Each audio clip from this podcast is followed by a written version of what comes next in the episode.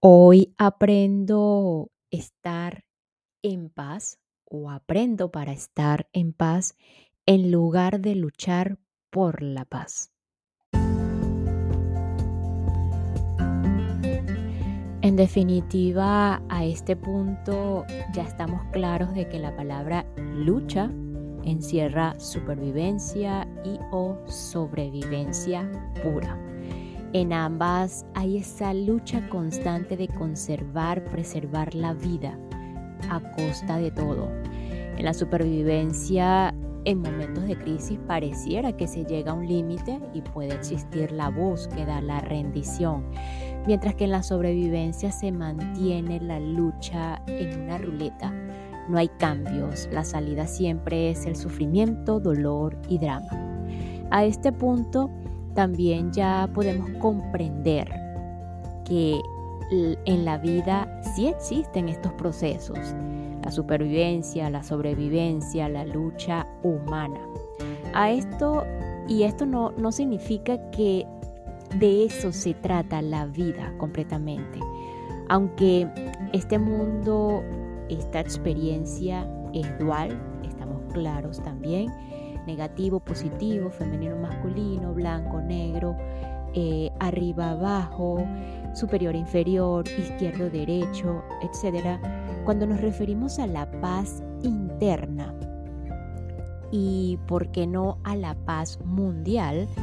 Ya queda claro también que esta paz o esta, no, esta paz o este estado no se logra luchando luchando contra lo negativo o intentando imponer lo positivo, sino más bien como muchos maestros coinciden, es eliminando las nubes. Llamemos a estas nubes percepciones, errores, em, miedos, intentando, por otro lado, servir a medida que vamos eliminando estas percepciones, que vamos cambiando nuestras percepciones, pues nos vamos como desbloqueando y intentar servir y facilitar el proceso evolutivo a, partir de nosotros mismos, ya haciendo el trabajo con nosotros en este cambio de percepción, esto eh, nos vamos convirtiendo en esos facilitadores del proceso evolutivo. Yo agregaría que trabajar en nosotros mismos, ir sanando, entrenar nuestra mente, aprender cómo es eso de estar en paz consigo mismo. Em, y a medida que vamos aprendiendo, vamos enseñando lo aprendido. Voy a enseñar paz. Un curso de milagros me gusta hasta que, que menciona que aprendemos a estar en paz enseñando paz. Entonces ustedes se preguntarán, pero ¿para qué me sirve estar en paz? ¿Para qué me sirve la paz interior?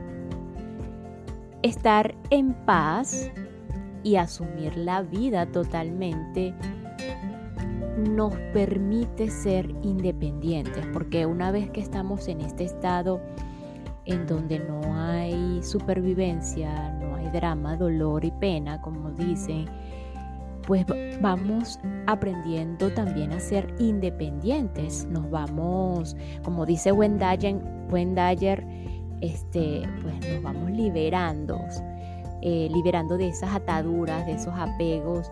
Y esto sin duda nos va a conducir a esa invulnerabilidad espiritual en la que vamos a estar claros también, todos, absolutamente todos en lo más profundo de nuestro ser, queremos estar allí. Esa es, es, no es que queremos, ese es nuestro estado natural, la invulnerabilidad, en donde no nos hace falta nada para ser feliz, en donde estamos protegidos y en donde no tenemos que reaccionar instintivamente y caer en la lucha y en la sobrevivencia o supervivencia. Y pues en, esta invulnerabilidad eh, pues cada vez nos vamos alejando más del sufrimiento, dolor y drama que pues al estar liberados de todo esto, al ser independientes e invulnerables, pues no sé qué opinan ustedes, pero creo que nos aproximamos más a disfrutar realmente la experiencia humana como tal. Entonces, con esta introducción vamos a seguir o continuamos acá en una nueva tierra de Cartole, un despertar al propósito de tu vida, con esta invitación a aprender a estar en paz y a aprender a estar en paz, ese es el inicio de hoy, en lugar de luchar por la paz, allí cada uno en su interpretación. Eh, específicamente hoy vamos a lo que es en defensa de una ilusión. Es esta parte del capítulo 3, la esencia del ego. La verdad es relativa o absoluta, así como también el ego no es personal. Vamos a ver de qué se trata esto y si es posible el día de hoy. Eh, nada casual con el inicio, la guerra es una forma de pensar.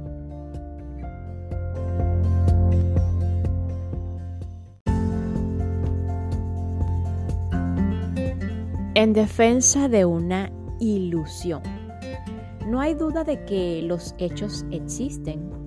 Cuando decimos que la luz viaja más rápido que el sonido y otra persona afirma lo contrario, es obvio que tenemos la razón y que la otra persona está en el error. La simple observación de que el rayo cae antes de oírse el trueno permitiría comprobar ese hecho. Entonces no solamente tenemos la razón, sino que sabemos a ciencia cierta que es así. ¿Hay ego en esto? Es posible, pero no necesariamente. Si simplemente afirmamos lo que conocemos como cierto, el ego no participa porque no hay identificación. ¿Identificación con qué? Con la mente y con una posición mental. Sin embargo, esa identificación puede colarse fácilmente. Si nos oímos decir cosas como, créame, yo sé, o ¿por qué nunca me creen? Es porque el ego ha entrado a participar. Se oculta detrás de la sílaba me. Una frase tan sencilla como que la luz viaja más rápido que el sonido, aunque es cierta, termina al servicio de la ilusión del ego. Se ha contaminado con el falso, sentido del yo. Se ha personalizado y se ha convertido en una posición mental. El yo, minúsculo, se siente disminuido u ofendido porque alguien no cree en lo que dijo. El ego se toma todo a pecho y hace que se desaten las emociones, se pone a la defensiva y hasta puede incurrir en agresiones. ¿Estamos defendiendo la verdad? No, porque la verdad no necesita defensa. Ni a la luz ni al sonido les interesa lo que nosotros u otras personas piensen. Nos defendemos a nosotros mismos o más bien defendemos la ilusión de lo que creemos ser el sustituto fabricado por la mente. Sería más exacto decir que la ilusión se defiende a sí misma. Si hasta el ámbito simple y escueto de los hechos se presta a la distorsión egotista y a la ilusión, ¿qué decir del ámbito menos tangible de las opiniones, los puntos de vista y los juicios, los cuales son formas de pensamiento que pueden apropiarse fácilmente del sentido del yo en minúscula. El ego siempre confunde las opiniones y los puntos de vista con los hechos. Además, no comprende la diferencia entre un suceso y su reacción frente a dicho suceso. El ego es un verdadero maestro de la percepción selectiva y la interpretación distorsionada. Es solamente a través de la conciencia, no del pensamiento que se puede diferenciar entre los hechos y las opiniones. Es solamente a través de la conciencia que podemos llegar a ver. Esta es la situación y aquí está la ira que siento para después darnos cuenta de que hay otras formas de ver la situación, otras formas de abordarla y de manejarla. Es solamente a través de la conciencia que podemos ver la totalidad de la situación o de la persona en lugar de adoptar un punto de vista estrecho.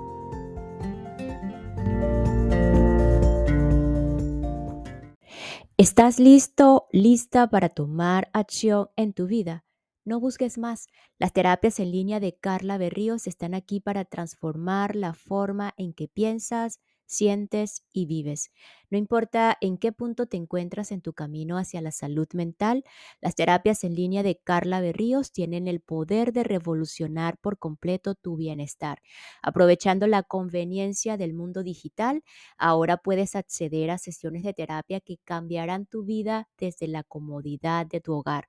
A través de las terapias en línea de Carla Berríos puedes desbloquear tu verdadero potencial y embarcarte en un viaje de autodescubrimiento y autosanación. Al abordar las causas fundamentales de cualquier desafío de salud mental, física, psicológica y emocional, adquirirás las herramientas y estrategias para sanar tu mente y prosperar en todas las áreas de tu vida. Es hora de recuperar el control de tu vida y encontrar un bienestar mental físico, psicológico y emocional duradero. Las terapias en línea de Carla Berríos te brindan atención y orientación personalizadas. Di adiós a la duda de ti mismo, de ti misma y dale la bienvenida a un nuevo sentido de empoderamiento desde un nivel más profundo de comprensión. Visita la página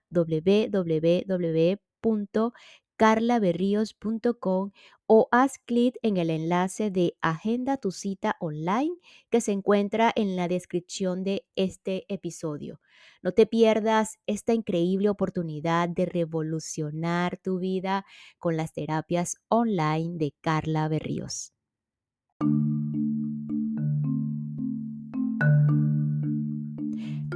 La verdad, relativa o absoluta. Más allá del ámbito de los hechos simples y verificables, la certeza de que yo tengo la razón y los demás están equivocados es peligrosa en las relaciones personales y también en las relaciones entre las naciones, las tribus, las religiones y demás. Pero si la idea de que yo tengo la razón y los demás están equivocados es uno de los medios de los que se vale el ego para fortalecerse si considerar que tenemos la razón atribuyendo a otros el error es una disfunción mental que perpetúa la separación y el conflicto entre los seres humanos. ¿Quiere decir entonces que no se puede hablar de creencias, comportamientos o actos buenos y malos? ¿Y no sería ese el relativismo moral al cual algunas enseñanzas cristianas consideran el gran mal de nuestro tiempo?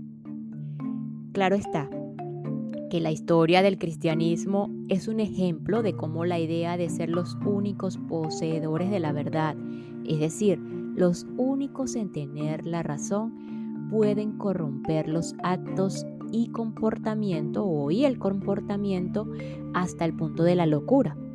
Durante siglos yo pensé, eh, se pensó, perdón, que estaba bien torturar y quemar vivas a las personas cuyas opiniones se apartaban, aunque fueran o fuera ligeramente de la doctrina de la iglesia o de las interpretaciones miopes de las escrituras, entre comillas, la verdad. Porque las víctimas estaban en el error. Era tan grande su error que debían perecer. La verdad adquiría preeminencia sobre la vida humana. ¿Y cuál era esa verdad? Una historia en la cual había que creer, es decir, un paquete de pensamientos. Entre el millón de personas a quienes el dictador Órate de Cambodia, Pol Pot ordenó asesinar, estaban todas aquellas que utilizaban anteojos. ¿Por qué? Porque para él la interpretación marxista de la historia era la verdad absoluta. y según su versión, los usuarios de anteojos pertenecían a la clase culta, a la burguesía, a los explotadores de los campesinos. Debían ser eliminados para dejar libre el camino hacia un nuevo orden social. Su verdad también era solamente un paquete de pensamientos. La Iglesia Católica y otras iglesias en realidad están en lo cierto cuando identifican el relativismo, la idea de que no hay una verdad para guiar la conducta humana como uno de los males de nuestro tiempo. El problema es que no se puede encontrar la verdad absoluta donde no está, en las doctrinas, las ideologías, las normas o los relatos. ¿Qué tienen todos ellos en común? Están hechos de pensamientos. En el mejor de los casos, el pensamiento apenas puede señalar la verdad, pero nunca es la verdad. Es por eso que los budistas dicen que el dedo que señala a la luna no es la luna. Todas las religiones son igualmente falsas e igualmente verdaderas, dependiendo de cómo se las utilice. Se las puede utilizar al servicio del ego o al servicio de la verdad. Si creemos que solamente la nuestra es la religión verdadera, la estamos usando a favor del ego. Utilizada de esa manera, la religión se convierte en una ideología. Crea un sentido ilusorio de superioridad y siembra la división y la discordia entre las personas. Cuando están al servicio de la verdad, las enseñanzas religiosas representan señales o mapas del camino dejadas por los seres iluminados para ayudarnos en nuestro despertar espiritual es decir, para liberarnos de la identificación con la forma. Solamente hay una verdad absoluta de la cual emanan todas las demás verdades. Cuando hallamos esa verdad, nuestros actos ocurren en armonía con ella. Los actos humanos pueden reflejar la verdad o la ilusión. ¿Puede la verdad ponerse en palabras? Sí, pero las palabras no son la verdad solo apuntan a ella. La verdad es inseparable de nosotros mismos. Sí, usted es la verdad. Si la buscamos en otra parte, solo encontrará desilusión. Ese ser que somos, ser con mayúscula, cada uno de nosotros es la verdad. Jesús trató de comunicarla cuando dijo, soy el camino, la verdad y la vida. Estas palabras de Jesús apuntan poderosa y directamente a la verdad cuando las interpretamos correctamente. Sin embargo, si las interpretamos equivocadamente, se convierten en un gran obstáculo. Jesús habla de ese yo soy con mayúscula, el yo soy más profundo, de la identidad esencial de cada hombre y de cada mujer, de todas las formas de vida en realidad. Se refiere a la vida que somos. Algunos místicos cristianos han hablado del Cristo interior. Los budistas hablan de nuestra naturaleza de Buda. Para los hindúes es Atman, el Dios que mora en nosotros.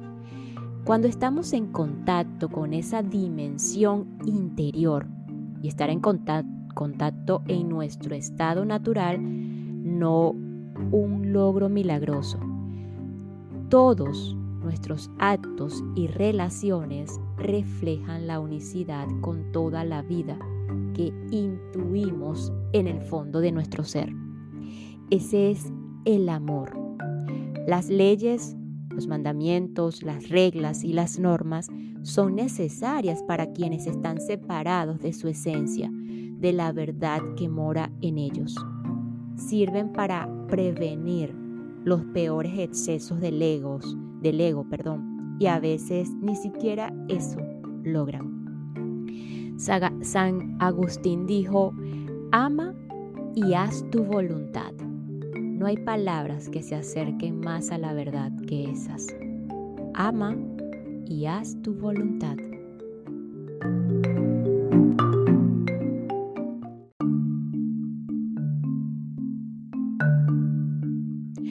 El ego no es personal.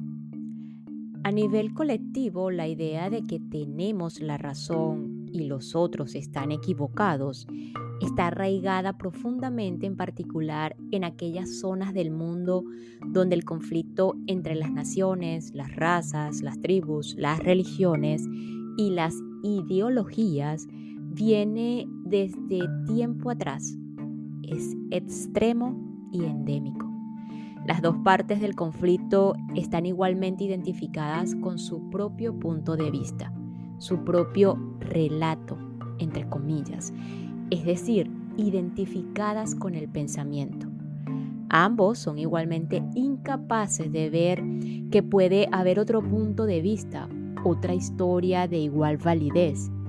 El, autor israelita eh, Halevi habla de la posibilidad de acomodar una narrativa en competencia pero en muchas partes del mundo la gente todavía no puede ni quiere hacerlo.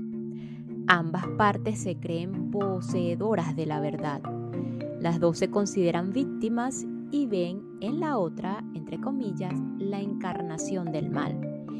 Y como han conceptualizado y deshumanizado a la otra parte al considerarla enemiga, pueden matar e infligir toda clase de violencia recíproca, hasta en contra de los niños sin sentir su humanidad y su sufrimiento. Quedan atrapadas en una espiral de mente de acción y reacción, castigo y retaliación. Es obvio entonces que el ego en su aspecto colectivo del nosotros, entre comillas, o nosotros contra ellos, ellos también entre comillas, es todavía más demente que el yo, el yo minúscula, el ego individual. Si bien el mecanismo es el mismo, la mayor parte de la violencia que los seres humanos nos hemos infligido a nosotros mismos nos ha sido producto de los delincuentes ni no ha sido producto, perdón, de los ni de los delincuentes ni de los locos, sino de los ciudadanos normales y respetables que están al servicio del ego colectivo. Podemos llegar incluso a decir que en este planeta normal, entre comillas, es sinónimo de demente. ¿Cuál es la raíz de esa locura? La identificación total con el pensamiento y la emoción, es decir, la identificación total con el ego. La codicia, el egoísmo, la explotación, la crueldad y la violencia continúan reinando en este planeta. Cuando, cuando no los reconocemos como manifestaciones individuales y colectivas de una disfunción de base o de una enfermedad mental, caemos en el error de personalizarlos. Construimos una identidad conceptual para un individuo o un grupo y decimos, así es como es, así es como son. Cuando confundimos el ego que percibimos en otros con su identidad, es porque nuestro propio ego utiliza esta percepción errada para fortalecerse considerando que tiene la razón y por ende es superior y reaccionando con indignación, condenación o hasta ira contra el supuesto enemigo. Todo esto es una fuente de satisfacción enorme para el ego. Refuerza la sensación de separación entre nosotros y los demás, cuya diferencia se amplifica hasta el punto que ya no es posible sentir la humanidad común ni la fuente común de la que emana la vida que compartimos con todos los seres, nuestra divinidad común.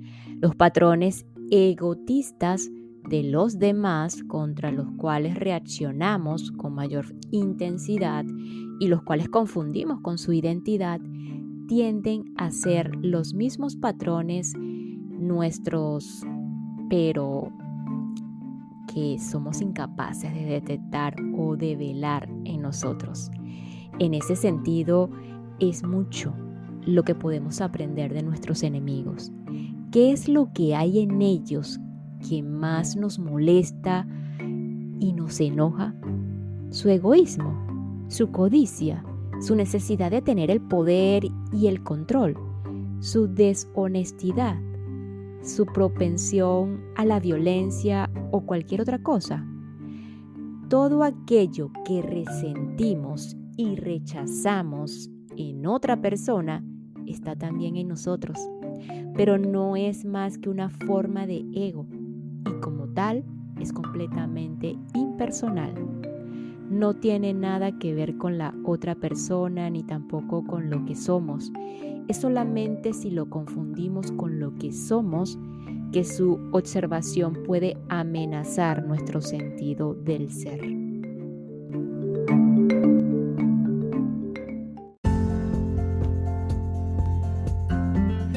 Nos despedimos con lo siguiente. El pasado no tiene poder para impedirnos estar en el presente. Los agravios del pasado sí. ¿Y qué es un agravio? El peso de viejas emociones y viejos pensamientos rancios.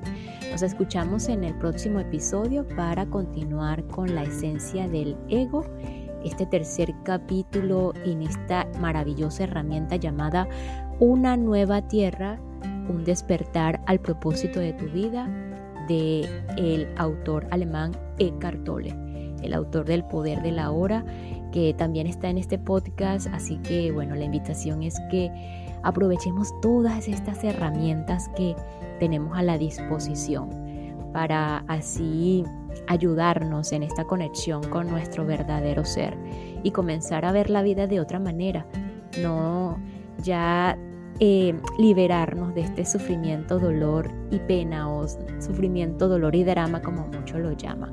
Esta no es la verdadera vida, esa no es la vida eh, o la experiencia humana a la que vinimos. Así que bueno, con esto, gracias, gracias, gracias.